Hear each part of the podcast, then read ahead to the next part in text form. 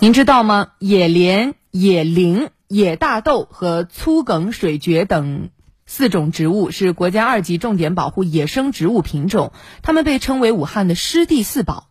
二零二零年，武汉市园林科学研究院的专家团队在抚河流域开展本土湿地生态修复和植物多样性调查时，发现了茎叶长得像鹿角的一种粗梗水蕨野生种群。当时，专家采集了一些样本，在实验室繁殖出了粗梗水蕨幼苗。那目前，这个植物的种群在武汉的生存情况如何呢？我们来听湖北台记者马燕、通讯员赵颖斐的报道。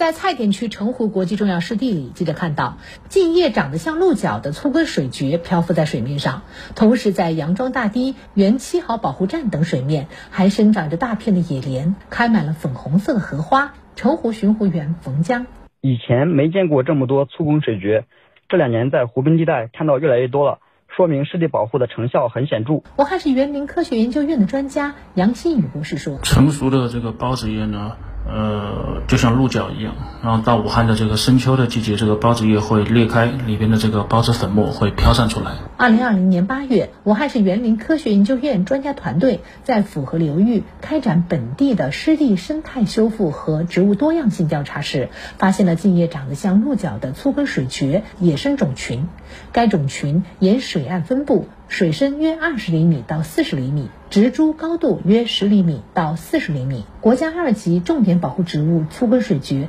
是极危种群。杨新宇博士，然后说我们在野外从来没见到过这么大规模的一片这个粗根水蕨，这个让我很惊奇。就是我们结果马上第二天就去采样，然后就看了那个种群的规模，采的这个样本过来，然后说我们就持续的观测那个。当时的那一片那个种群，因为它后来水位慢慢下降之后，本来到冬天往冬天走呢，到十二月份那个慢慢开始枯萎了。枯萎之后，那个孢子啊，它那个小鹿角一样的那个孢子也裂开之后，孢子我们可以肉眼可见，然后就可以随风飘散。我们就采集还没有完全落到水里面的这个孢子，把它采回来，采回来我们就马上说，呃，能不能做这个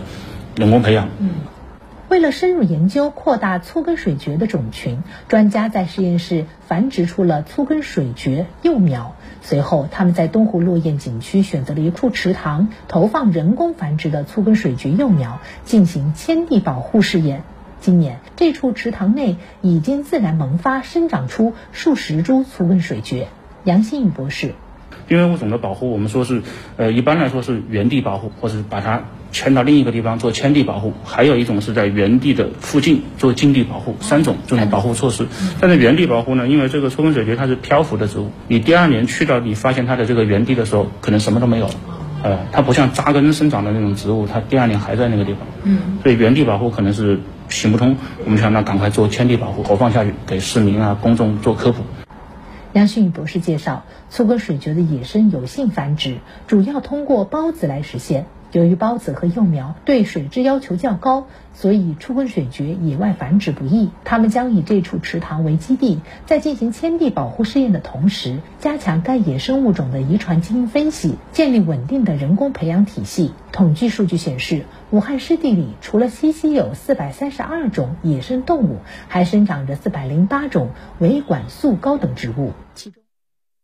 是很多人都不认识那个粗梗水蕨，别说粗梗水蕨了，就是真水蕨摆在很多人面前，那真的很难分清，因为因为不在地上，它在水里面。我刚才就是百度了一下，我看了一下那个图片，真的很漂亮。是的，嗯，因为很多人不认识，所以大家可能在清理鱼塘和沟渠的时候，往往会把它们当成杂草给清理掉，所以使得野外粗梗水蕨的种群繁衍是非常不容易的。而实际上，在上世纪五六十年代，当时粗梗水蕨是武汉非常常见的植物，由于它们。有食用和药用的价值，加上围垦、养殖等人类生产活动的影响，粗梗水蕨啊这些年来种群大量减少，所以成为了国家重点保护的野生植物。刚才在报道里大家也听到了啊。落雁景区东湖的落雁景区目前有一处池塘，是投放了人工繁殖的粗梗水蕨幼苗，作为一个人工培育的一个研究地。大家如果说到落雁景区去游玩的话，不妨找到这块池塘去好好的观赏一下。是的，我觉得也特别感谢今天这个报道啊，给我们上了一堂植物的科普课。是的，刚才说的这都是武汉湿地天花板级的野生。